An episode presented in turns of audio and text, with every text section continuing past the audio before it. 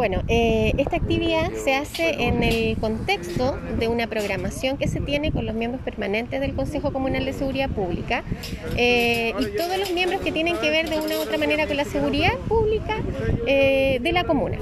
En este contexto, en conjunto, digamos, una labor conjunta entre la Subsecretaría de Prevención del Delito, Armada, Carabineros, Seguridad Pública, Senda y todas las instituciones, hicimos esta campaña preventiva que tiene que ver con el refuerzo